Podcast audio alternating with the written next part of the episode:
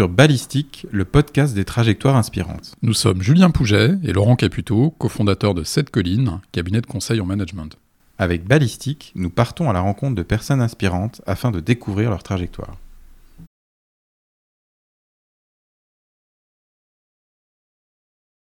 Bien, donc on a le plaisir de recevoir aujourd'hui Didier Rousseau. Didier Rousseau est le président de FAM. Il nous dira dans un instant ce que ça veut dire. Et je suis évidemment, comme d'habitude, avec Laurent Caputo, mon associé. Euh, Didier, on a une question rituelle pour commencer, et c'est Laurent qui la pose. Absolument. Donc Didier, si euh, j'ai le plaisir de te rencontrer à un cocktail, alors dans, dans, une époque où les cocktails seront de nouveau possibles en terrasse, hein, j'espère très bientôt, et je te demande de te présenter en quelques mots, que dirais-tu? En quelques mots, c'est toujours compliqué, mais en, si en faisant un peu preuve de synthèse, euh, je dirais que je suis quelqu'un qui adore les rencontres.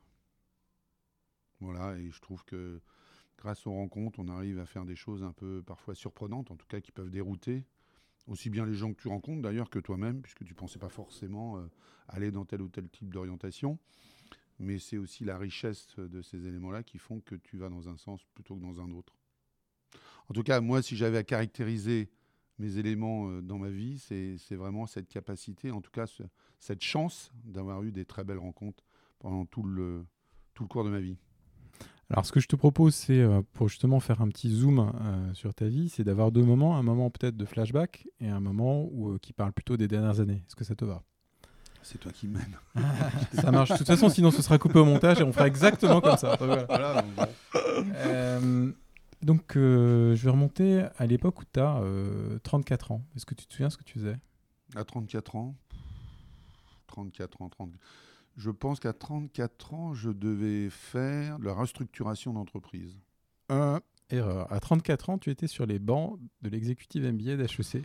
Ah oui, non, mais et donc, c'est un complément. Il y avait, moi, je fais jamais une seule activité. Voilà, donc j'en reviens, reviens à ça. Effectivement, tu es un slasher. Le terme a été euh, inventé pour toi, ou au moins il aurait dû l'être.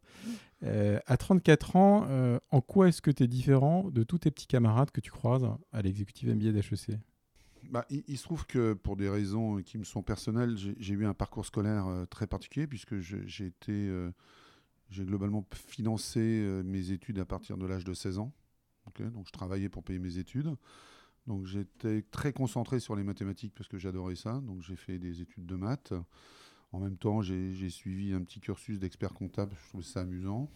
Ah, c'est toi Voilà, pour certains non, mais pour moi, que tu nous expliques là le, ah, côté amusant. Mais... Oui, non, non, mais le lien de la comptabilité avec le, code napoléonien et la culture napoléonienne mmh. était intéressant. En tout cas, mmh. c'est un des éléments qui explique euh, notre comptabilité française, entre autres. Mmh.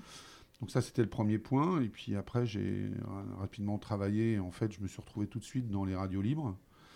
Euh, après, euh, par un parcours, euh, un arrêt du fait de la vie, d'accident de la vie, j'ai dû m'arrêter pendant un an et, être hospitalisé pendant cette année-là. J'ai repris un cours classique dans des entreprises et puis à un moment donné, je me suis dit, tiens, il me manque quelque chose, il me manque des, fondamentaux sur la strate, sur plein de sujets. Et je me suis dit, tiens, je sais, c'est une école qui est sympathique, donc je vais postuler pour faire cet élément-là. Et comme j'avais été très jeune, 4 euh, sub dans des boîtes. Euh, bah, ils m'ont accepté, euh, donc j'étais jeune, puisqu'à l'époque les gens étaient plutôt à 40 ans, 45 ans dans ce genre de cursus, et je devais être un des plus jeunes. Ouais. Voilà. c'est comme ça que je me suis dit, j'ai rencontré donc des gens qui avaient naturellement une expérience professionnelle qui était largement plus grande que la mienne, dans des directions différentes. Et puis j'ai appris les éléments que, que j'avais besoin, et entre autres de comprendre que fallait pas mélanger les urgences et les priorités, qu'il fallait rester concentré sur ses priorités. Chose qui, si j'avais à retenir qu'une seule chose, ça serait celle-là. Voilà. Et du coup, effectivement, euh, j'ai envie de dire, de 0 à 34 ans, on voit qu'il y a déjà beaucoup euh, de changements. Il y en a un qui, me frappe, c'est euh, tu commences comme un, tu dis, jeune cadre supérieur, assez successful, hein, puisque tu es, je crois que c'est chez IBM, ou en tout cas dans les softwares, ça se passe bien pour toi. Euh, quelle mouche te pique pour que tu te dises bah, je vais changer de, trajectoire euh, et finalement je ne veux pas suivre une voie de euh, salarié dans des grandes boîtes comme le font beaucoup de mes, collègues? Ah bah, Moi j'ai déjà, sans rentrer trop dans les détails, mais j'ai une vie un peu particulière. Donc j'ai été, en première phase de ma vie, j'étais élevé dans une caravane, donc avec des gens qui étaient itinérants, hein, donc, qui, qui, a aussi quelque part ajusté aussi ma vie sur certains points par la suite. Ensuite, j'étais élevé avec des, gens qui étaient très proches de la nature, qui braconnaient. voilà. Ça, c'était le, deuxième élément, donc qui m'a appris à vivre différemment, en tout cas où la liberté voulait dire des choses un, peu particulières. Et il se trouve que j'étais, alors ça peut paraître un peu surprenant, mais j'étais dans une zone où, euh, lors du dernier conflit mondial, il y avait la ligne de démarcation qui, passait à, 100 mètres de la maison où j'étais. Et donc il y a toute une histoire, une culture, euh, une transmission de valeurs mhm. qui fait que la liberté et des valeurs euh, profondes ont un sens. Et donc je pense que ça a aussi pas mal drivé ma vie. Donc je suis parti, voilà avec ce bagage-là, qui est un bagage particulier. Puis j'ai commencé, euh, je trouve que j'étais pas trop mauvais dans les études, donc même si j'étais pas très assidu, donc ça m'a aidé. et puis euh, est arrivé euh, les radios libres, et donc voilà, je me suis retrouvé assez rapidement dans ce monde-là, comme il n'y avait pas grand monde. donc j'ai franchi, j'étais membre de la commission Galabert, j'étais président des radios d'Île-de-France, vice-président national. Bon bref, en un temps relativement court, je suis passé d'un espace peu connu euh, jusqu'à une arrivée à, Matignon sur ce sujet-là. Donc euh, voilà, je, me suis retrouvé au cœur du réacteur, de le lancement et, du développement des radios libres, qui était un, mouvement merveilleux. Mmh. On imagine. Et euh, en préparation, effectivement, tu nous as raconté un petit peu cette histoire des, radios libres. Et puis assez vite, tu nous as dit, bah, en fait, je ne pouvais pas m'arrêter à une radio. Il a fallu que j'en fasse deux, puis trois, puis etc. Tu as, tout de suite eu cette notion qui apparaît. Euh, et qui t'occupe toujours, qui est la notion un peu de scalabilité. Donc c'est ça qui est mm. marrant, c'est que dès le départ, en fait, tu as beaucoup de gens qui auraient fait une radio en disant c'est génial, ça marche, on continue. Euh, et finalement, assez vite, toi, tu dis bah non, je peux pas, je peux pas m'arrêter une radio. Il faut que j'en fasse deux, trois, quatre, que je relie avec les, autorités de régulation, que euh, je fasse grandir le, truc d'une mm-hmm. façon ou d'une autre. C'est quoi le déclic qui te dit finalement il faut que ce, voilà qu'on aille vers plus de scalabilité tout de suite? Dans le cas présent, c'est les rencontres. en fait, à l'époque, on avait des radios très verticales soit une radio musicale, soit une radio euh, associative, soit politique, soit euh, théâtre, soit info, etc. Et donc, euh, au, gré des rencontres, je construisais des choses particulières. Exemple, quand j'ai rencontré Christian Le Guillochet, qui était le fondateur du Lucernaire, on, a, on a décidé de créer ensemble là, une radio-théâtre. Voilà. Mhm. Après, j'avais rencontré d'autres gens à l'époque. Peu de gens parlaient d'information 24 heures sur 24. Euh, l'école de journalisme de Lille et en disant tiens, on va peut-être construire quelque chose de nouveau et de différent. Donc je dirais que quelque part, la rencontre et l'innovation et la rupture. Voilà, c'est les deux éléments qui peuvent euh, expliquer euh, parfois un peu ma boulimie. Je ne sais pas d'ailleurs si c'est une boulimie, mais en tout cas une soif de découverte de nouveaux, de nouveaux espaces. Avec naturellement des erreurs régulières. C'est comme ça qu'on se construit aussi. Tu, tu, viens de dire que finalement on apprend de ces erreurs dans cette période-là, quelles ont été les principales erreurs enseignantes pour toi? Le temps, la rapidité. Euh, oui, le temps, c'est-à-dire d'aller. Le temps parfois n'est pas compressible. Même si en tant qu'entrepreneur, il faut qu'il soit le plus rapide possible, en tout cas mhm. le, plus compressible possible. Il y a des espaces que tu ne peux pas faire, tu as des expériences que tu ne connais pas, tu n'as pas forcément le bon réseau, les bonnes relations, euh, les bons contacts, etc. Donc c'est compliqué. Et plus tu avances, c'est ça qui est, intéressant, c'est plus tu avances, plus tu, tu as le sens, le sens de la réussite ou pas, ou tu as la chance de réussir, plus en fait tu rencontres des gens encore plus compétents qui te permettent d'être encore meilleur. Mhm. Mais au début, c'est compliqué de trouver les bonnes personnes qui peuvent euh, te mentorer, euh, t'accompagner sur tel et tel type de sujet. Donc euh, voilà, donc c'est presque, je veux dire, c'est presque à l'envers que ça devrait être fait. C'est au début que tu devrais avoir les meilleures possibilités de rencontre. Et en fait, malheureusement, c'est après. Je ne mhm. dis pas que c'est dommage, mais c'est pas là où tu as, ton talent a besoin forcément du maximum mhm. de cet appui. Il a besoin au départ. Voilà. Ce qui explique aussi que j'accompagne pas mal de jeunes euh, start-upers. Voilà. Je ne sais pas si je leur apporte de la valeur, mais j'essaye. Ouais, ils sont pas maso, je pense, on leur fait confiance. Euh, est-ce que tu peux nous dire justement ce qui t'occupe aujourd'hui? Donc, tu es président de femmes, euh, donc tu vas nous expliquer dans un instant d'où vient euh, cette douce appellation, et puis ce que tu y fais surtout. La dénomination, c'est-à-dire qu'il se trouve que j'ai à l'époque quatre filles, donc c'était les prénoms de mes filles, et comme c'était des filles, je me suis dit, tiens, il faut que je trouve quelque chose d'amusant, d'où femme. D'accord? Donc ça, c'est le premier point. Femme, en fait, c'est ma structure d'investissement et de scalabilité. En fait, euh, mon sujet, c'est d'accompagner des gens pour croître. Voilà. Mon boulot, il est là. Ma valeur ajoutée, elle est là. En tout cas, ce que j'essaie de délivrer aux gens, c'est euh, comment on est capable de construire de la croissance résiliente euh, sur un marché ou sur un autre. ok? Et donc c'est ça qui, qui, qui, qui, me drive tout au long de, mes investissements. Voilà. J'investis pas pour investir, j'investis parce que je crée une, En tout cas, je pense que je suis capable de créer une valeur dans cette scalabilité. Et c'est là que j'accompagne les gens. D'accord. Et alors, le, j'ai regardé rapidement effectivement votre site, donc c'est super. Le, la compréhension que j'en ai, c'est que vous êtes sur des business un peu différents. C'est-à-dire que vous n'êtes pas la énième app euh, qui va euh, livrer de la nourriture chez moi. Mm. Euh, mais je crois que c'est dans des domaines d'activité qui sont un, peu plus conscients, on va dire ça. Il y a l'agriculture, il y a des domaines un peu peut-être moins attaqués d'ailleurs aussi, moins, moins adressés par mm. tout l'écosystème des startups. Alors moi, je suis assez concentré sur deux sujets qui, est, qui sont la croissance verte et la croissance bleue. Mm-hmm et dedans, je, je, mixte le métier et la technologie sur l'innovation. Par exemple, l'agriculture est un métier qui sera de plus en plus technologique. Mhm. Euh, et donc, euh, le sujet, c'est comment j'arrive à mixer du métier et de la technologie. Alors, quand je parle de technologie, je ne parle pas de, de, technique, hein. je parle vraiment de technologie, je parle d'intelligence artificielle, de data, mhm. euh, de, robotique pour certains, ou de la traçabilité par blockchain, ou des choses de ce type. Donc, c'est vraiment le métier et la technologie pour l'innovation très clair. Et effectivement, euh, ce qu'on peut dire, tu es euh, aussi très connu pour ton expérience précédente, qui précède juste ce que tu as fait euh, à présent, parce que tu as fondé et développé le cabinet de conseil Weave.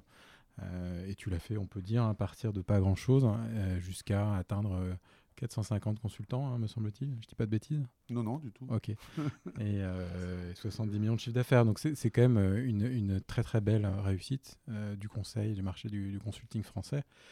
Et justement, je pense que tu as dû faire l'exercice plus d'une fois, mais si tu prends un pas de recul sur cette expérience, c'est quoi euh, ce qui t'a permis de, grandir euh, et d'aller justement dans cette fameuse scalabilité?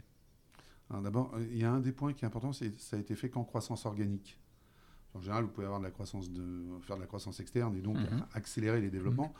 Nous, on est, on est parti du principe qu'on, dans un premier temps, on, ne voulait le faire qu'en croissance organique pour créer une véritable culture et un véritable positionnement différenciant. Et donc, ce qui a été intéressant, c'est, en dehors du fait de trouver le positionnement, c'est d'agréer et d'agréger des gens et des cultures et des individus qui partagent un même projet entrepreneurial. Et c'était ça le vrai sujet, c'est de trouver. On est passé, euh, on était au début, euh, moi j'étais tout seul, mais après on s'est retrouvé à 3-4 associés pour euh, finir à une trentaine d'associés, ou 35 associés, entre 30 et 35. Et donc c'était d'attirer des talents pour leur dire voilà, le projet sur lequel on est, est un vrai projet différenciant et il va vous apporter aussi bien à vous qu'à vos clients des choses différentes. Et c'est ça qui, qui, en soi, à mon avis, a été passionnant. Alors Didier, quand tu nous parles effectivement de euh, la réussite qui a été Weave, dans un parcours relativement court, passé de zéro collaborateur à presque 500 euh, en quasiment 10 ans, euh, au-delà de ce que tu évoques là, que bon nombre de dirigeants de cabinets de conseil pourraient nous dire, c'est on veut développer une culture, on a un projet commun, on essaie d'embarquer tout le monde dans le projet commun. C'est absolument vrai, on est d'accord, on ne s'est pas opposable, puisque c'est ce qu'on fait, nous, dans notre métier, en accompagnant à la fois des organisations et des cabinets de conseil. Mais au-delà de ça, qu'est-ce qui s'est réellement passé qui t'a permis de faire cette croissance fulgurante et de faire cette belle aventure euh, entrepreneuriale avec euh, autant, autant de réussite? D'abord beaucoup d'humilité, donc c'est pour ça que quand j'entends réussite, etc., je me fais toujours... c'est important d'avoir toujours de l'humilité. Mm-hmm. Parce que l'humilité, c'est n'est pas de la fausse modestie, hein, l'humilité. L'humilité, ça permet aussi l'écoute. Et donc de comprendre les marchés et de comprendre son entreprise. Une entreprise, ça se vit, ça se respire. Donc d'avoir de l'humilité, c'est euh, de se dire, bah, tiens, est-ce que j'ai bien réussi tous les éléments que je souhaitais réussir? Est-ce que tous les défis que je me suis donnés, j'arrive à, à, les faire fonctionner mhm. avec un collectif ou pas? Donc ça, c'était le, le, premier élément. Deuxième élément, je pense que c'est l'authenticité. C'est-à-dire d'avoir des gens authentiques. C'est-à-dire que la promesse dans laquelle tu t'es engagé, véritablement, les gens se disent, le mec, il a vie, il est dedans et, il emmène les gens. Voilà. Et, c'est un vrai partage. C'est un vrai partage dans cette aventure et on va récupérer chacun d'entre nous quelque chose de nouveau et on va apporter du génie collectif. D'accord? Et donc ça, c'est un, travail de tous les jours. Et ça passe sur tous les points. Ça passe aussi bien dans les back-office que dans les fronts, que dans les locaux, euh, dans, la formation, dans, l'accompagnement des gens, dans leur employabilité. Bref, naturellement, on fait des trucs qui sont parfois pas à l'optimum, mais, mais c'est vraiment cette recherche à l'optimum quand tu as déterminé un, un, positionnement particulier. Les gens te voient, en fait, vivent avec toi des choses, et là, tu entraînes une véritable dynamique de génie collectif. Alors si on se replace à l'époque où Weave est en énorme croissance, mm. euh, est-ce que tu peux nous dire un peu ce que tu surveilles en tant que dirigeant? Parce que je t'imagine mal regarder à la journée le TJM, je, ne mm. t'imagine pas fasciné par ça. Mm. Euh, donc c'est quoi tes métriques personnelles? Qu'est-ce que tu regardes pour savoir si tu es sur le bon chemin? Alors en fait, cette question-là, je me la suis posée assez souvent euh, sur la, croissance résiliente. C'est de se dire, on a une croissance de, 30% par an, hein, ce qui est beaucoup en organique. Et donc ma question, c'est toujours qu'est-ce qui fait que cette croissance va durer? Et j'avais quelqu'un avec moi qui m'accompagne souvent, et qui je discute, qui est Bernard Bourgeot, qui était le fondateur d'Atos. Et il y avait deux éléments, en tout cas pour lui, euh, puisque c'était l'ancien patron de, de, Deloitte, c'était de se dire, euh, un, la finance. C'est-à-dire que la finance doit être sous contrôle, on doit connaître parfaitement bien l'ensemble des KPI qu'on peut évoquer, mais surtout notre trésorerie, notre projection. Bref, avoir véritablement une finance forte dans l'entreprise. Donc, pour avoir une bonne rentabilité, si tu as une bonne rentabilité, tu autofinances ta croissance, etc., etc., Bon. Alors déjà, le principe de base, c'est de dire qu'il faut faire du résultat pour autofinancer. Mhm. Ça, c'est un point mhm. important. C'est-à-dire qu'on n'endette pas et on ne réduit pas éventuellement son equity, en tout cas son, capital, parce qu'on a un, modèle qui n'est pas rentable. Donc ça, c'était le premier point. Deuxième point, c'est la RH. Vraiment les people. Et la promesse de marque, c'est-à-dire qu'il faut être vraiment people-centric. C'est quoi la promesse de marque employeur de l'entreprise? Et qu'est-ce que je fais pour modifier sans arrêt ces éléments-là? Ça passe, euh, par exemple, nous, je me rappelle à l'époque, on avait abandonné tous les systèmes d'évaluation, vous savez, dans les cabinets de conseil, on mmh. note les gens, etc. Nous, on, abandonne ça et on met les systèmes d'appréciation. C'est-à-dire qu'on mmh. fait, globalement, on fait des empreintes et on dit aux gens, voilà où tu es situé dans l'empreinte et voilà vers quoi tu dois tendre euh, dans la nouvelle empreinte. Et donc, on s'était rendu compte assez rapidement qu'il y avait une période d'énorme stress dans l'entreprise qui, était la, partie des variables où les gens se disent bah, si tu me donnes une note et si tu me mets main, donc la boîte était dans une situation un peu compliquée. Et donc, nous, on a décidé de supprimer les variables. ok en disant notre sujet, parce que de toute façon, on verse 80% des variables, donc ça n'a plus de sens. Nous, ce qui est important, c'est de passer, faire une aventure dans la durée avec un certain nombre de, personnes qui nous ont joints. Et donc, c'est quelle est la, mayonnaise qui va faire qu'on augmente l'employabilité de l'individu. Et donc, si on augmente l'employabilité, il va créer une nouvelle valeur, une valeur plus forte il va rester plus longtemps dans l'entreprise, il va nous créer ainsi toute une culture différente. Voilà. Donc, un, la finance, deux, la RH, c'était à peu près là. Et ensuite, ce qui fédère les gens, c'est les clients. OK?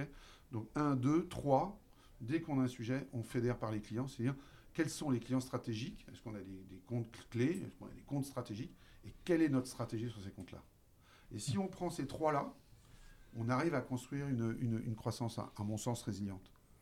Mais alors, ce qui est étonnant, c'est que même dans, dans ces trois points-là, qui pourraient paraître un peu, euh, euh, si on reprend l'idée de Laurent, un peu consensuel, c'est-à-dire effectivement, euh, si, je fais l'avocat du diable, quel cabinet aujourd'hui te dit pas mes key accounts, je les soigne, mes people, je suis centré dessus et ma finance, elle est saine. Mm. Mais en fait, ce qui est marrant, c'est que quand on creuse sur comment tu le fais, en réalité, c'est là où c'est un peu différent. C'est-à-dire que typiquement, le la doxa euh, libérale classique, c'est de variabiliser des coûts fixes et donc euh, de mettre au maximum des, variables sur des consultants pour minimiser le fixe et avoir des. Enfin, tu connais ça mieux que moi, mais en gros, c'est mhm. l'inverse de ce que tu as fait. Donc, euh, typiquement, je suis assez curieux. J'aurais aimé être une petite souris quand tu as expliqué aux gens, je ne sais pas si c'est toi d'ailleurs qui as l'idée ou quoi, de dire écoutez, les amis, j'ai une grande idée, on va faire moins de variables et plus de coûts fixes. Et comment est-ce que ça a réagi? Est-ce que ça a été consensuel ou est-ce qu'on t'a dit t'es fou? Tu veux nous mettre des coups de malade? Non, non, non, non, parce que ça rentrait aussi dans un projet global. C'est-à-dire que très souvent, ce qui se passe, c'est que les, dans l'entreprise, il y a très peu de gens qui ont des visions. Quand tu discutes, parce que là, tu viens de donner un exemple très, très, très intéressant. Si tu découpes ou tu vas dans n'importe quelle école managériale, ils vont t'expliquer en business school, euh, voilà, il faut travailler là, la finance comme ça, la RH comme ça, etc. Très bien. Mais la question, c'est c'est quoi la vision que tu as de l'entreprise et comment ces trois fonctionnent pour créer un ensemble dynamique? Ça, c'est pas des choses, c'est pas exemple. Euh, là, tu parles des mais à un moment donné, j'ai expliqué aux gens qu'il fallait faire, euh, donc il y a une dizaine d'années, du design thinking. À l'époque, peu de gens en parlaient. Hein, voilà. Et je leur ai dit, c'est pas simplement de la méthode, c'est people, place, process. C'est-à-dire que il faut euh, intégrer, vous allez avoir des gens différents, pas des consultants, des designers, des sociologues, des philosophes, bref, un certain nombre de gens qui vont pas être comme vous, qui vont pas, qui vont pas réfléchir comme vous, mais qui vont créer une véritable valeur en vous additionnant. Et après, je leur dis, il faut une place, il faut un lieu particulier. Et ce lieu particulier, il faut le créer parce qu'il n'existe pas. Et donc, on a fait un lieu qui s'appelle La Friche, qui s'appelle mhm. La Friche. On a investi un million et demi. Où on était, on rentrait dans une forêt dans les locaux. C'était une forêt. Et là, les gens, au début, m'ont dit, mais attends, Didier, tu mets en plus 1,5 million d'investissement dans des lieux, plus le loyer, il va falloir vraiment que ça, génère autre chose. Et ce qu'on a vu, c'est que ça a créé véritablement, quand je parlais tout à l'heure, il y a, l'authenticité, et puis ensuite faire la preuve de. C'est-à-dire que quand vous dites à des gens, je vais faire ça, c'est quoi la preuve de ce que vous faites? Et le fait de faire la preuve, où les gens venaient, on s'est retrouvé avec 2000 clients la première année qui sont venus travailler dans, dans ces lieux et qui ont mmh. partagé des façons de travailler différentes. Mais c'est ça, c'est j'ai l'authenticité, j'ai une vision d'un projet et en même temps je fais la preuve de. Et alors, ce que tu dis est hyper intéressant. La question que je me pose, c'est comment tu arrives à convaincre des partenaires dont on peut imaginer que certains ont ton goût du risque, ton niveau de vision, et d'autres fatalement un peu moins. Comment est-ce que tu convaincs sur des investissements colossaux comme ça euh, que bah non, le sujet, c'est pas de verser euh, euh, plus de dividendes à la fin de l'année, mais d'investir 1,5 million D'abord, ça dépend de comment on te considère comme leader. C'est le premier élément. Ah, tu veux nous dire que tu étais majoritaire et qu'ils n'ont pas eu le choix? Non non, non, comment tu es leader? Est-ce que les gens considèrent que tu as une vision intéressante et créatrice de valeur? S'ils sont persuadés de ça, bah, ils, vont, ils, vont, ils vont te faire confiance. S'ils ne sont pas persuadés de ça, ils ils vont pas te faire confiance et donc tu n'as plus de leadership dans l'entreprise. Hmm. Un des sujets aussi de la réussite, c'est d'avoir quelque part des, un leadership. Et donc, lorsque j'ai expliqué dix ans auparavant ce que c'était le design thinking, où les gens, je me souviens très bien où c'était, euh, et, on, avait, on avait commencé à faire des, communications euh, directes où les gens sur, sur écran pouvaient communiquer, je pense qu'il y a peu de gens qui qui ont pensé que ce que j'expliquais ou ce que j'essayais d'expliquer euh, était une des réponses par rapport à l'évolution du marché. Mais je ne l'avais pas découvert non plus comme ça. C'est-à-dire que j'avais vu la D-School euh, aux États-Unis, j'avais rencontré IDEO, j'ai rencontré plein de gens, et je m'étais dit, ils font du design thinking sur, sur, les, sur les produits, mais demain, il va y en avoir pour les services, mmh. on va aborder les sujets par l'usage, on va plus l'apporter par la fonction. Bref, donc j'avais aussi... Euh, et c'est ça, moi je suis par exemple très féru d'art, de choses comme ça, etc., où je crois sur plein de sujets, parce que le, fait de croiser plein de données, de croiser plein de tendances, hmm. ça donne aussi une vision un peu différente.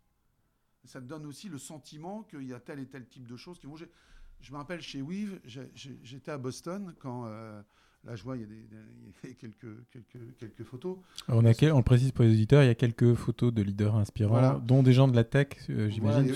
et, là, je suis juste devant Steve Jobs. Et, à l'époque, j'étais aux États-Unis, j'ai un de mes potes qui, qui, bossait chez lui, et sort l'iPhone. l'iPhone. Et je, regarde, je dis, c'est une vraie rupture, et, on voit bien qu'à ce moment-là, c'est plus un téléphone, une fonction, une appli. Euh, bon, très bien, je pars. Hein. Et donc, je décide d'en acheter et de les réimporter en France. J'étais à Boston, je les prends je les rapporte, et j'avais une réunion d'associés, huit jours après. Et dans, on avait un truc classique, repas classique, etc. Et dans chacune des assiettes, il y avait un iPhone. Euh, et, et, je leur explique en disant, voilà, la vraie rupture, vous allez voir, c'est une vraie rupture technologique, etc. Et d'usage, et surtout d'usage. Parce que pour les gens, c'était compliqué. Ils avaient un peu compris l'appareil photographique dans le téléphone, mhm. où ça allait rompre les modèles, mais ils n'avaient pas bien compris les usages. Bon, bref. Et assez rapidement, j'ai eu la moitié de mes associés qui m'ont dit, pour un quart l'ont donné à leurs enfants, déjà, pour commencer. Un quart a commencé à, comprendre un peu ce qui se passait. L'autre quart m'a dit Ah, c'est bien, on va pouvoir synchroniser les agendas. Et il y avait qu'un quart qui a Ah non, non, oulala, ça, ça casse tout. Et donc, c'est ça, en fait. c'est Et donc, à chaque fois, mon boulot, c'était de dire Attendez, je vous amène autre chose pour que vous puissiez comprendre que, mhm. voilà, vos ruptures, elles sont là. Quand je suis, euh, par exemple, je travaille sur, avec Connecting Food, qui est une start-up qui travaille sur la blockchain en traçabilité. Au début, ce n'était pas évident, blockchain, traçabilité, euh, données, etc. Mhm. Mais pour moi, ça me paraissait évident que c'était un des éléments qui serait par nature en capacité de répondre à ces problématiques de traçabilité. Après que l'entreprise puisse faire de la scalabilité, c'est encore autre chose. Mais là, dans la, dans la vision, c'est un point important. Et donc, un, un, entrepreneur, en tout cas un leader, il doit aussi se, voilà, s'enrichir de tout de la mode, de la musique, des arts, pour, avoir de, pour être intuitif, hmm. pour se dire c'est bien le lien entre tous ces éléments-là qui vont créer des tendances. Oui, donc tu es, ce que Malcolm Gladwell appelle un oiseau rare. Hein, dans le, il y a un bouquin que tu connais euh, hmm. certainement, Le Point de bascule. Point de bascule. il identifie les gens qui sont euh, un peu au croisement de différentes spécialités, expertises, euh, qui s'alimentent de tout et qui, sur qui pèsent les transformations. Et effectivement, tu me parais une, joyeuse définition puisque tu considères, et je crois qu'on est assez d'accord avec toi, avec Laurent, que mhm. on peut s'alimenter de tout et que finalement, c'est de cette richesse que naît euh, des nouvelles approches, le fait de croiser différentes expertises, euh, personnes, cultures, etc. Donc, euh, ok, super intéressant, je vois mieux. Et on revient sur ce qu'on disait au début, c'est les rencontres. Hmm. D'accord? Moi, là, tu vois, je, regarde, vous avez plein de portraits. Moi, il se trouve que j'ai un de mes potes qui est, qui est, Gérard Rancinan, qui est un des grands photographes français, portraitiste, avec lui, qui était pourtant avant photographe de guerre. Et c'est intéressant de voir son hmm. évolution. et, voilà. Donc pour vous, c'est celui qui a, vous savez, qui a photographié le pape lorsqu'il embrasse le sol, mhm. euh, voilà, entre autres. Hein. et, donc c'est assez intéressant parce que quand je discute avec lui, sa vision de la vie et de l'histoire, mhm. moi, moi, je suis beaucoup, mais je, voilà, je rencontre des philosophes, des sociologues, et moi, je suis toujours. C'est pour ça que tout à l'heure, l'humilité, c'est important. Parce que c'est en étant humble que tu peux écouter. Ce on peut écouter et apprendre. Voilà. Alors, en t'écoutant, sans mauvaise transition, euh, je me pose une vraie question sur euh, ton moteur. C'est-à-dire, je vois bien euh, tes yeux qui pétillent, je peux sentir l'envie quand on parle d'innovation, de nouveaux business, de choses qui vont arriver. Mais quand tu es dans un truc qui est plus du run, est-ce que tu t'emmerdes pas? C'est-à-dire que schématiquement, il y a toujours dans la prestation de service ou les produits une phase d'innovation, de, développement, etc. Puis il y a une phase de, de, run où finalement il y a de l'activité qu'on peut faire grandir. Euh, mais est-ce que quand même, c'est pas très différent en termes de rythme pour toi? Est-ce que tu arrives à trouver des, de l'intérêt dans ces phases où euh, le business existe déjà, les clients aussi, etc. Je te répondrai en boutade et sans boutade. Tout dépend de ton niveau de croissance. Exact. Ok. Quand tu es, à, par exemple, dans une boîte de, de conseil à 30% par an, en organique, tu n'es plus en run là. Il faut que tu crées tout le temps, tu innoves, tu attirer des talents, être différenciant. Euh, créer des nouveaux espaces. Lorsqu'on avait repensé la, vision de la boîte, j'avais 22 chantiers en ligne. Il y avait 22 chantiers de transformation. Donc c'est vrai que la, boîte a bougé tout le temps. Donc en fait, tu n'es pas en run. Et c'est ça qui est intéressant. Malgré tout, il y, a une question qu'on se posait avec Laurent euh, un petit peu en échangeant tout à l'heure euh, euh, au café, c'est tu es arrivé à un stade où tu as eu beaucoup de réussite sur plein de sujets différents, tu t'es prouvé beaucoup de choses, j'imagine, sur à la fois sur l'entrepreneuriat, sur le plan des idées, sur le plan des hommes. J'imagine que ayant vendu ton entreprise, tu as pu aussi acquérir une certaine sécurité économique. Au fond, pour moins que ça, il y en a qui seraient à Bruxelles à faire autre chose. Qu'est-ce qui te fait courir? Bah, En fait, quand tu es entrepreneur, c'est pas l'argent qui te fait courir. C'est les nouveaux défis. C'est ça qui t'intéresse. Après, si tu, obtiens une sécurité financière, c'est très bien, c'est un autre sujet, mais ton moteur, c'est pas ça. Ton moteur, c'est les défis. Voilà. Donc moi, j'ai plein de défis. Euh, il se trouve qu'en plus, euh, il se trouve que j'ai une, de mes petites filles qui est autiste. Donc, donc euh, où je trouve le traitement de l'autisme en France assez scandaleux, mais je suis pas le seul, hein, je suis pas innovant là-dessus. Donc, j'essaie de, de, m'investir et d'aider un certain nombre de, structures qui, qui essayent de travailler là-dessus voilà, au mieux, au mieux que ce que je peux faire. Donc, qu'est-ce que je peux faire? C'est de les aider à construire des, structures un peu plus entrepreneuriales pour pouvoir euh, répondre au mieux à cette difficulté-là. Voilà, euh, en dehors de ça, quand on parle d'humilité, hein, on a mhm. traité le sujet juste avant, euh, lorsque tu as un enfant de ce type un peu différent, bah, ça te relativise aussi les points d'objectif que tu peux avoir. Mhm. Et des mhm. objectifs qui, qui, te paraissent dérisoires dans un sens te retrouvent grandioses. Là. Donc. Cette échelle-là t'apporte aussi des choses assez extraordinaires pour travailler sur d'autres défis. Mm. Tu as partagé avec nous euh, une, jolie citation, je crois que c'est euh, Samuel Le Bihan, tu veux peut-être le repartager? Ah oui, Samuel il disait, il a écrit un livre qui était Ce bonheur que je ne souhaite à personne. Après ce moment euh, très, très personnel et, d'émotion, ce que tu nous décris en fait sur euh, ta manière de fonctionner, la manière dont tu as fait évoluer euh, ton entreprise, tes associés par des mouvements, euh, des mouvements de rupture assez importants et d'innovation. Donc nous, dans notre activité avec Julien, on accompagne bon nombre d'associés, de dirigeants, de cabinets de conseil, de cabinets d'audit, cabinets d'avocats qui sont les leaders de ces organisations et qui ont pour enjeu aujourd'hui euh, dans le contexte actuel qu'on connaît, euh, que tu connais par cœur, 100% distanciel, pandémie, problématiques politiques, sociales, économiques diverses et variées, qui ont pour ambition de continuer à faire évoluer leur structure, continuer à recruter, mmh. continuer à innover. Euh, quels conseils, au regard de ton expérience singulière, tu pourrais leur donner à ces dirigeants d'aujourd'hui dans ce contexte singulier? Juste pour revenir sur un point tout à l'heure, tu parlais d'émotion. Oui. pour moi, c'est pas, c'est pas le problème. Je me mets pas sur le registre de l'émotion. Je me mets sur le registre du combat. Hmm. Ce qui n'est pas la même chose. C'est-à-dire qu'il euh, il faut toujours. C'est mhm. un autre défi. Alors, ça ne veut pas dire que tu vas le gagner. en tout cas, tu as un certain nombre d'armes. Mhm. Tu peux parce que l'émotion, c'est bien, mais tu ne crées pas forcément quelque chose de particulier qui va dérouler pour d'autres gens. Mais là, ce défi-là, hein, bah, tout à l'heure on parlait de Samuel euh, mhm. avec SOS Autisme, c'est de créer quelque chose qui va apporter à des gens qui n'ont pas la possibilité d'avoir ce que nous on peut avoir, notre expérience, notre retour, tout ce que tu veux, une, une, réponse. Donc moi, je suis plutôt dans, dans, dans, ce combat-là, dans ce combat, parce que voilà. Maintenant, pour revenir à ce que tu disais, moi, moi je ne suis pas un donneur de leçons. D'abord, ça, c'est le premier élément. Donc, euh, chacun, avec ses armes, trouve mhm. des réponses sur mhm. tel et tel type de thématique. Par contre, ce qui est important, euh, et malheureusement j'en vois en ce moment, c'est que les chefs d'entreprise gardent leur énergie, conservent leur énergie. Et il faut qu'ils fassent gaffe à ça parce que on est dans un monde tellement dur, tellement violent, qui peuvent perdre leur énergie et donc quelque part ils ne peuvent plus être véritablement des, vrais euh, leaders, en tout cas des, mhm. vrais, des vrais leaders dans leur entreprise. Quand tu dis garder l'énergie, est-ce que tu peux préciser ce que tu entends par là?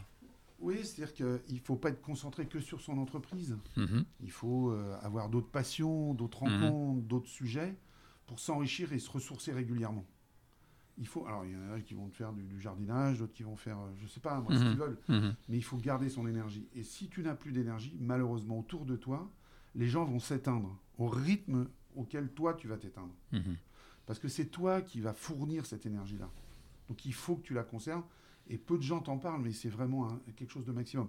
Tu as parlé de sport de combat, de choses, etc. Bon, bref, tout le monde trouve quelque chose. C'est la montagne. Bref, il faut trouver son espace pour se, vraiment se ressourcer. Voilà. Parce que c'est toi qui le transmets. Donc il faut que tu l'aies. Et là, personne ne te le donnera. Personne, personne. Au contraire, on va te bouffer ton énergie. On va te la bouffer. Donc il faut mhm. que tu aies ta machine qui fonctionne à pourvoir de l'énergie. Et qu'est-ce qui donne de l'énergie à ce point-là, Didier Rousseau? Parce qu'on se connaît depuis longtemps, on peut le dire pour nos auditeurs. On s'est croisés euh, il y a de nombreuses années au moment de la création du livre, hein, où euh, effectivement, j'ai eu le plaisir d'accompagner et Didier, ses associés, puis un certain nombre de tes managers et consultants sur des, programmes de soft skills, tu vois, comme on dit en bon français. Et tel que je te vois aujourd'hui, il y a 15 ans, j'avais la même personne avec le même drive, la même énergie incroyable, les yeux qui pétillent. Voilà, c'est quand même extrêmement singulier, c'est atypique quand on te rend compte de sentir cette énergie-là que tu véhicules autour de toi. Donc, voilà, au-delà de tout ce que tu nous racontes, c'est où est-ce que tu vas l'appuiser et c'est quoi tes sources aujourd'hui? Voilà, ce que dit Laurent, c'est qu'est-ce que tu fumes et est-ce qu'il t'en reste? On a eu cher. Ça sera dans les commentaires hein, de la publication pour nos auditeurs, le lien vers le site. non, je sais pas comment dire. Je, pense que les rencontres, le fait de pouvoir rencontrer des mhm. gens et de s'enrichir des gens, là tout à l'heure je vous ai parlé de Gérard, mais je ne sais pas vous il y a plein de choses. Moi, je suis un fou de moto, par exemple. Mhm. Euh, donc, je me suis fait faire une moto qui s'appelle une Vincent. Euh, bref. Euh, et ben là, le fait de rencontrer les gens, l'atelier, les gens qui vont forger les motos, mhm. le mode, c'est une vraie, des vraies rencontres. Et pourtant, je, vais les rencontrer une fois, deux fois, trois fois, et après ma vie va être sur autre chose. Je vais rencontrer des gens qui vont, être passionnés de peinture, passionnés de littérature, voilà. Et moi, je trouve ça, on, a tellement de richesse à ce niveau-là avec des gens, que c'est qu'un bonheur de pouvoir avoir cette, chance, je dirais cette chance, de pouvoir les rencontrer. Voilà. cette rencontre, bah, ça te donne de l'énergie. D'accord. Donc message pour euh, nos euh, cabinets d'avocats, cabinets d'audit, cabinets de conseil divers et variés, les big, hein, les tailles moyennes et les plus petits. Sortez de chez vous, aérez-vous, allez voir dans des champs différents pour nourrir votre créativité, votre capacité à innover et votre énergie personnelle? C'est ça l'idée entre autres, dans ce que tu dis. et puis, pour vivre le monde, mhm. et sa complexité, sa transformation. Moi, actuellement, un de mes, véritables défis dans les autres entreprises, c'est d'essayer de, faire comprendre aux gens que dans un monde de plus en plus complexe, mhm. les femmes, et ce n'est pas un problème de parité, doivent être au, plus haut de la direction et des directions des entreprises, parce qu'elles ont une approche différente de la vie, différente des choses, et c'est l'addition des deux qui vont faire mhm. que l'entreprise a une capacité d'analyser et de répondre à la complexité de façon spectaculaire. Et donc ça, c'est un vrai défi. Et, ça veut dire que derrière ça, c'est un leadership différent, un mhm. management différent, des valeurs différentes. C'est toute une organisation différente. ça, c'est un défi. Ça, c'est complexe. Si je parle d'hybridation des compétences, avec des gens mhm. qui vont mixer, puisqu'on a maintenant besoin d'avoir cette, cette hybridation de compétences, ça, c'est des véritables défis. Si on monte des entreprises qui doivent être un peu plus for good, bah, ça veut dire mhm. quoi? C'est quoi l'économie circulaire, etc. C'est encore un troisième défi. Et donc, si vous regroupez ces ensembles-là, vous avez une nouvelle vision potentielle pour créer autre chose. C'est intéressant. C'est passionnant. Donc, on peut faire de la croissance de manière résiliente, avec une vision, en respectant une ambition. Et l'équation euh, vision-ambition, économie, elle te semble réaliste pour toi c'est pas c'est pas avec une vision, c'est sans vision, c'est pas possible. D'accord. Il faut d'abord une vision, et puis ensuite une ambition, c'est pas une stratégie. Hein, faut... Mhm. Il y a des gens qui disent bah moi j'ai telle ambition, bah oui mais c'est quoi ta stratégie derrière, d'accord? Et puis après il y a la mise en œuvre. Donc euh, c'est pour ça que tout à l'heure euh, quand, on évoquait ça, c'est vraiment c'est dans le détail qu'on voit le diable. Ça c'est pour, mhm. ça c'est pour les, Allemands et pour les Anglais c'est dans le détail qu'on voit la reine. Bon et, et et c'est vraiment comment je vais articuler cet ensemble-là pour que ça fonctionne. Je dois être aussi bien à l'écoute de petits phénomènes que de grands phénomènes dans l'entreprise. C'est des mécaniques, euh, comment dire, fragiles, mhm. difficiles à manœuvrer et à comprendre. Donc il faut vraiment être à l'écoute non-stop. C'est intéressant parce que ça veut dire que euh, même si tu te présentes et on te pressent comme un grand intuitif, en fait ce que tu nous dis c'est que ta stratégie elle est euh, ciselée et que tu sais à peu près à chaque moment ce que tu vas faire, c'est ça que tu es en train de dire? Alors oui et non. C'est-à-dire que je peux avoir une projection, mais après, suite à mes rencontres, je peux bouger sur des, sujets. Mais, très souvent, ce qui est intéressant, c'est que les gens qui sont autour de moi, qui sont là, euh, que, tu dois connaître d'ailleurs, mhm. euh, c'est des gens qui sont plutôt des, gros analytiques. Mhm. D'accord? Et donc, je m'enrichis avec eux aussi. Mhm. D'accord? Euh, Donc, comme ça, quand je pars dans une direction, hop, même s'ils poussent dans l'autre sens, en tout cas, moi, ça m'interpelle, je réfléchis et je réajuste parfois ou parfois pas. Mais en tout cas, j'ai la possibilité de réajuster. Je pourrais pas dire, j'ai pas réajusté, j'avais pas l'info. Si j'avais l'info, j'ai fait un choix. Voilà. Donc, quand on est intuitif, hein, s'entourer de, gens qui sont des gros rationnels, des gros analytiques. C'est ça le message? Non, il faut s'entourer avec des gens avec qui on a envie de bosser. ça, c'est le non, là, on se fout de ma gueule parce que effectivement, euh, dans la paire que tu as face à toi, euh, il serait plutôt l'intuitif et je serais plutôt euh, l'analytique. Mais, à peine, à peine. Mais à peine. on se soigne réciproquement. On essaye. Non, mais c'est important. La construction d'une équipe, ça passe aussi par là. Et il faut avoir des gens sur ces domaines-là, en tout cas plus compétents que toi, meilleurs que toi. Mm. Et, la difficulté, je le vois et la difficulté, c'est aussi d'accepter d'avoir des talents supérieurs aux tiens sur des thématiques différentes parce que euh, ça veut dire une discussion parfois un peu plus houleuse. Mhm. Voilà, et puis c'est cet ensemble-là qui crée de la valeur. C'est pas compliqué de pas avoir le dernier mot? Non. Ce qui est important, c'est de, Ça l'a toujours été? Ouais, ouais, non, non. L'important, c'est de voir le résultat. Et puis parfois, euh, tu pars dans des directions. Juste avant de vendre de, de Weave, comme tu mhm. l'évoquais, mhm. il y avait deux possibilités. Hein. Soit on continuait le développement, donc on était arrivé à 450 et on pouvait monter à 1000. Moi je considère qu'on pouvait monter à 1000. Euh, donc j'ai levé 120 millions pour pouvoir euh, dérouler. Et il se trouve que mes petits camarades de jeu, ils m'ont dit bah non Didier c'est gentil mais, euh, la valeur de l'entreprise vaut mieux la vendre. Bon voilà, donc moi je dis ok pas de problème, on passe dans l'autre. moi je suis pas un garçon nostalgique donc voilà.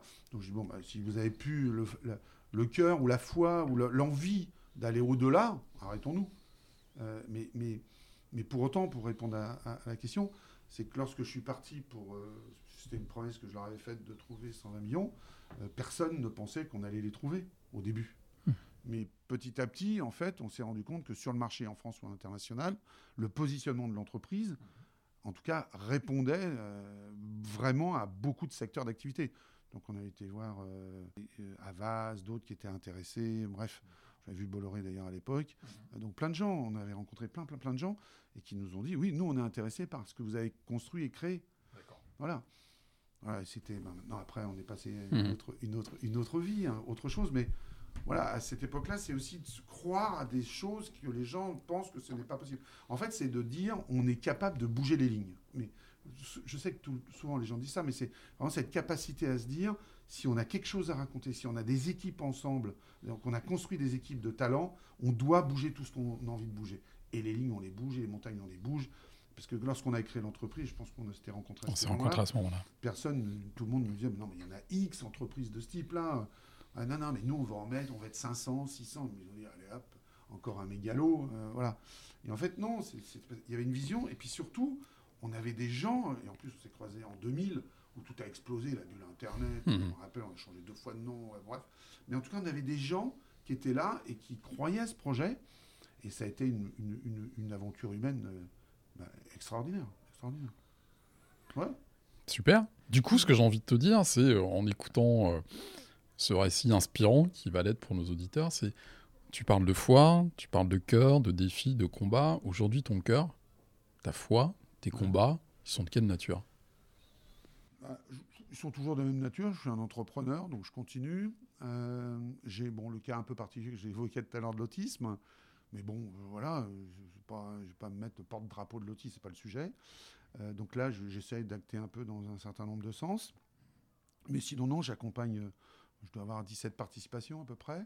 Donc il y en a qui marchent, il y en a qui ne marchent pas. Euh, mhm. Là, tout à l'heure, je sors d'une réunion où j'avais une entreprise qui est totalement burn-out. C'est pour ça que je parle d'énergie ah, en total burn-out et qui était pourtant quelqu'un d'assez connu médiatiquement. Mhm. Mais simplement, quand les choses se tendent, mhm. tu te retrouves assez vite seul. assez vite seul. Donc voilà, j'accompagne, je suis, et puis c'est un vrai plaisir. Alors justement, j'aimerais euh, venir sur ton rôle qui est euh, aujourd'hui dans le cadre de femmes.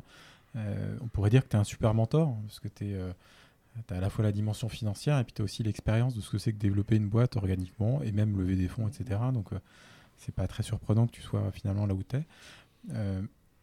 tous ces jeunes entrepreneurs aujourd'hui que tu vois débouler, alors j'imagine que tu dois être pitché jour et nuit pour avoir des, soit du mentoring, soit des fonds, soit les deux, mais euh, finalement, tu regardes quoi dans l'œil d'un entrepreneur qui frappe à ta porte aujourd'hui? Je dirais deux choses. La, façon la plus facile de répondre, c'est de dire oh le coup de cœur, l'équipe, le truc, etc.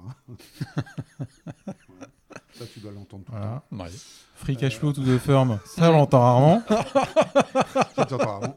Donc, je regarde deux choses. Je regarde, un, le positionnement de l'entreprise. Euh, je regarde euh, s'il y a un vrai potentiel sur le marché et si les gens ont le talent pour ce potentiel. Et est-ce qu'ils sont capables d'accepter, dans un deuxième temps, s'ils sont faibles dans un domaine ou dans un autre, de lâcher la main sur cette partie-là pour pouvoir se renforcer, pour croître plus vite? Et ça, c'est pas simple. Parce que très souvent, tu n'as pas que des jeunes start-upers, tu as des gens qui ont, 30 ans, 40 ans, 45 ans, qui se mettent à lancer une entreprise, qui n'ont jamais fait ça. Et ils pensent presque maîtriser la totalité des éléments, et malheureusement, ils ne le maîtrisent pas. Et moi, j'ai un cas particulier je ne peux pas malheureusement évoquer là, mais on est dans une situation où on est, on est passé sur une boîte qui valait, euh, allez, on va dire, 4-5 millions, qui en vaut 100 maintenant.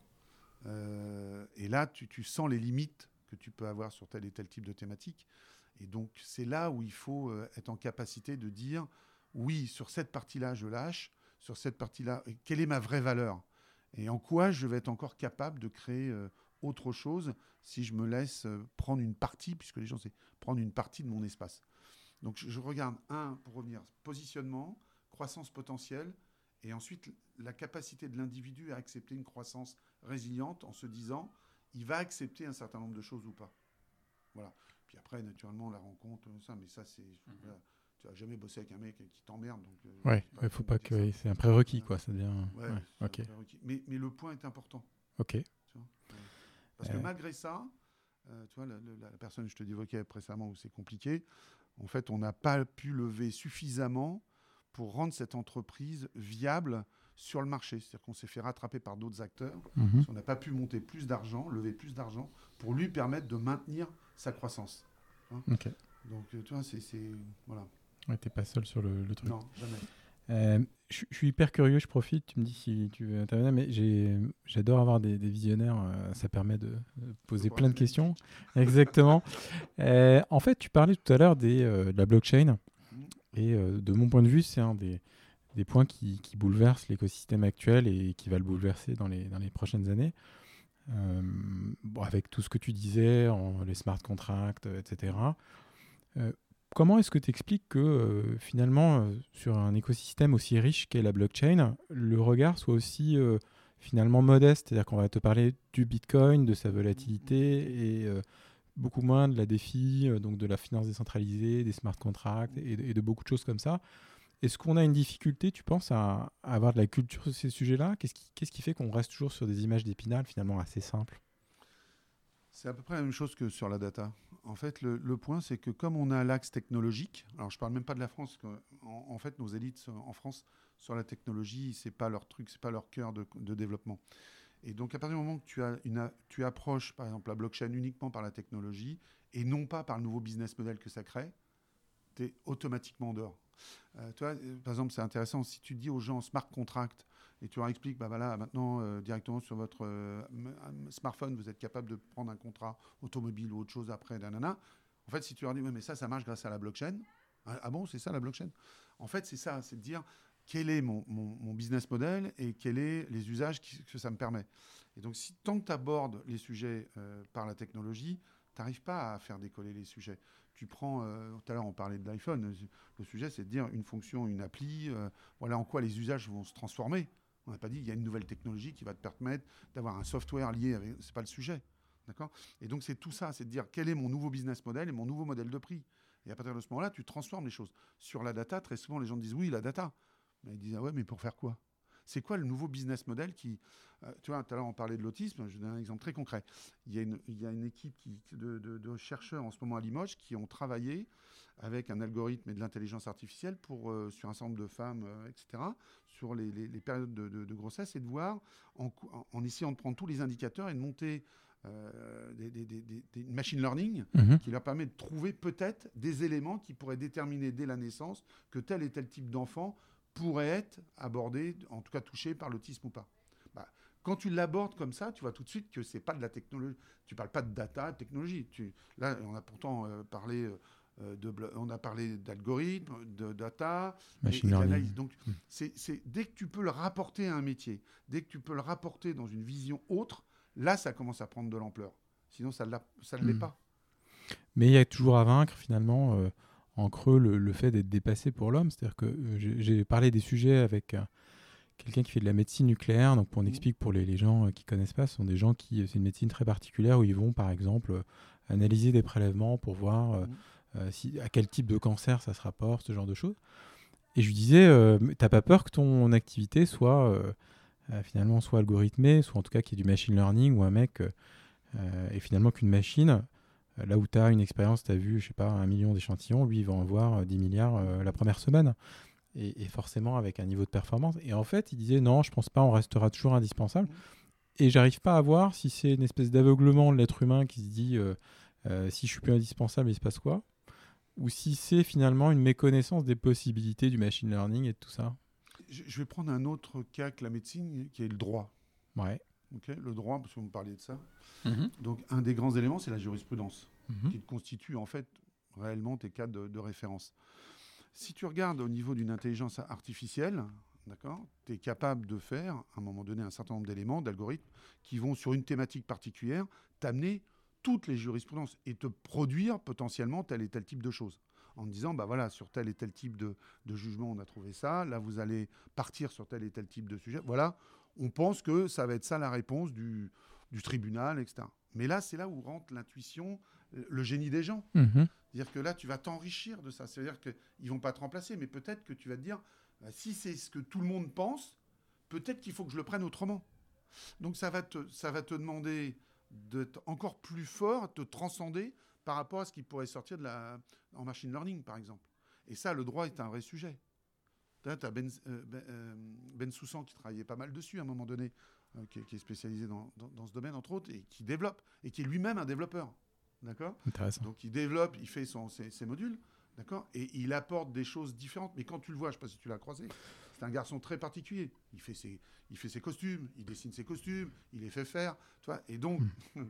donc, ce que je veux te dire, en dehors de ça, ce qui est intéressant, c'est qu'il va apporter une autre valeur. Et toi-même, tu vas dire, tiens, le travail que tu faisais avant de, concaténer la totalité des jurisprudences, tu vas l'avoir et tu vas dire, bon, en partant de là, quelle est ma stratégie que je vais hmm. prendre? Donc, je pense que ça te renforce. Si je prends en médecine, tu prends la thérapie génique, hmm. par exemple, on sait que ça va être des vraies ruptures. Et donc, grâce aussi à toutes tes technologies, tu vas progresser sur euh, les, problématiques, par exemple, les opérations au niveau des cerveaux. Maintenant, de plus en plus, je veux dire, c'est le, robot qui drive, qui drive le chirurgien. Parce que c'est tellement micro qu'il lui dit non, c'est pas par là qu'il faut passer, c'est par là qu'il faut passer. Hmm. Mais ça veut pas dire que pour autant, il a pris sa place. Hmm. Non, c'est un vrai appui. Ok. c'est intéressant effectivement d'avoir ton point de vue. On a souvent une espèce de guerre euh, larvée où l'un a peur de l'autre. Et en fait, ce que tu dis, c'est de bon sens, c'est que euh, ça met une saine pression vers le haut hmm. et ça nous pousse à faire des trucs euh, un peu plus à valeur ajoutée. Alors moi, j'ai un autre point sur lequel j'aimerais bien revenir dans, dans, la phase de préparation. Euh, tu nous as dit, bah, j'ai beaucoup travaillé sur la croissance, la croissance résiliente, la scalabilité.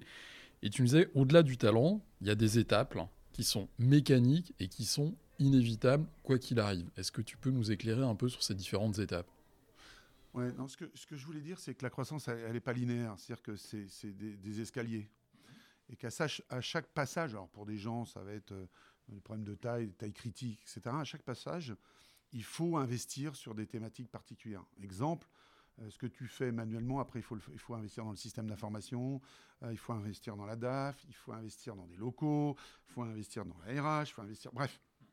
C'est-à-dire qu'à un moment donné, tu te dis, pour franchir la marche suivante, il faut, il faut, investir.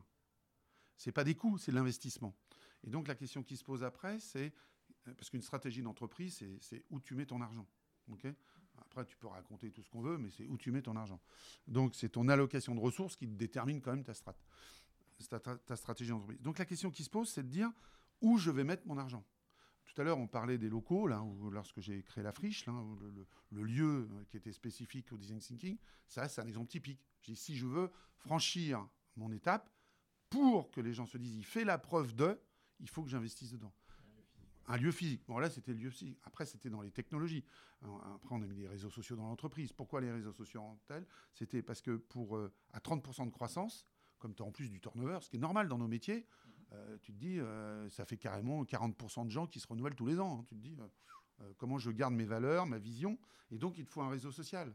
Et donc, ça veut dire un réseau social, un mode de management différent, puisque sur nous, on avait à l'époque 150 communautés. Euh, si tu es dans cinq communautés, c'est bien, le reste du temps, tu sais pas ce qui s'y passe. Mais ça veut dire que tu dis, j'accepte que les gens courent dans le désordre. Que dans mon entreprise, ça court dans le désordre et que je ne sois au courant peut-être que d'un dixième de ce qui s'y passe dans ces communautés. Mais par contre, je vais intégrer des gens plus vite. Je vais intégrer des gens plus vite et les gens, comme je leur donne pouvoir et responsabilité, ils vont être créatifs ils vont créer des choses. Donc c'est pas que moi qui crée. Simplement, j'ai mis un contexte en place où les gens, en courant dans le désordre et en ayant pouvoir et responsabilité, ils vont créer des nouvelles choses que moi, j'aurais même pas pensé. Mais grâce à ça, tu travailles sur ton génie collectif. Ça, c'est passionnant ce que tu dis là, Didier. Nous, on rencontre beaucoup de dirigeants, beaucoup de managers, beaucoup de DRH qui parfois nous disent bon, euh, j'aimerais bien verticaliser, aligner, faire en sorte que tout le monde parle d'un la même voix. C'est voilà, on est dans une vision managériale hein, qui, euh, malgré tous les travaux récents, malgré les courants de l'entreprise libérée, les travaux d'Isaget et compagnie, tout ce qui s'est développé ces dernières années et que certains dirigeants ont mis en œuvre, on a quand même en France encore des vieux réflexes de management archaïque. Donc quand tu dis courir dans le désordre, ça me fait plaisir parce que c'est ce qu'on on essaye de promouvoir parfois. Est-ce que tu peux revenir un peu sur ces principes? Pouvoir et responsabilité, courir dans le désordre Comment tu es arrivé à ces idées-là et comment tu as fait à les faire vivre dans ton entreprise? Nous, chez WIV, j'avais pris la décision qu'il n'y ait pas de DRH. Hmm, intéressant. Donc, il n'y avait pas de DRH. Et j'expliquais aux managers, aux associés, même si on enlève les titres, ce n'est pas le sujet, mhm. c'était eux le DRH personne d'autre, eux. Que donc l'animation, la mobilisation, euh, la motivation, c'est eux. Et lorsque malheureusement il y avait aussi à, sortir des gens, mhm. des gens, voilà, l'entreprise ne correspond pas, parce que c'est l'entreprise qui ne leur correspond pas, c'était à eux de le traiter. Donc il y, a à un moment donné un niveau de maturité et de responsabilité maximum. Ça, c'était pour moi fondamental. Ensuite, euh, quand tu parles de génie collectif ou quand tu dis, voilà, il faut vraiment que les gens créent le maximum, il faut qu'ils aient des espaces de liberté. Si tu leur donnes pas d'espace de liberté, assez rapidement, ils vont comprendre que c'est pas authentique ce que tu racontes. Et tu fais absolument pas la preuve de ce que tu racontes.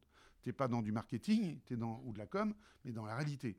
Donc, quelle que soit la personne, quel que soit son niveau, ils avaient tous pouvoir et responsabilité. Ça, c'est un point important. Et à partir du moment où tu donnes pouvoir et responsabilité, ça veut dire que de toute façon, le truc, il part. Donc les gens, ils construisent, ils font.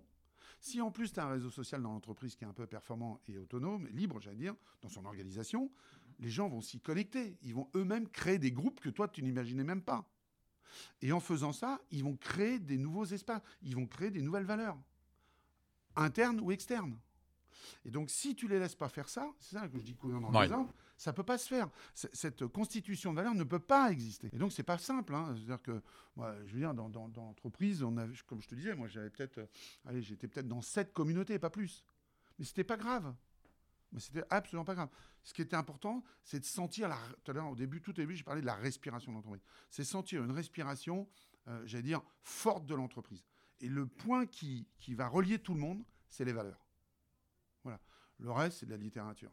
Les valeurs, les vraies valeurs. C'est quoi nos valeurs dans l'entreprise et comment elles sont respectées? Voilà. Si on a de l'audace, si on a une valeur d'audace, c'est de la valeur. Donc, quelles sont nos, nos valeurs? Et, on se retrouve tous sur nos valeurs. Alors, je rebondis sur ce que tu dis, c'est hyper important et il y a un point qui m'interroge, c'est sur le, euh, le droit expérimenté et son corollaire, qui est le droit de se planter.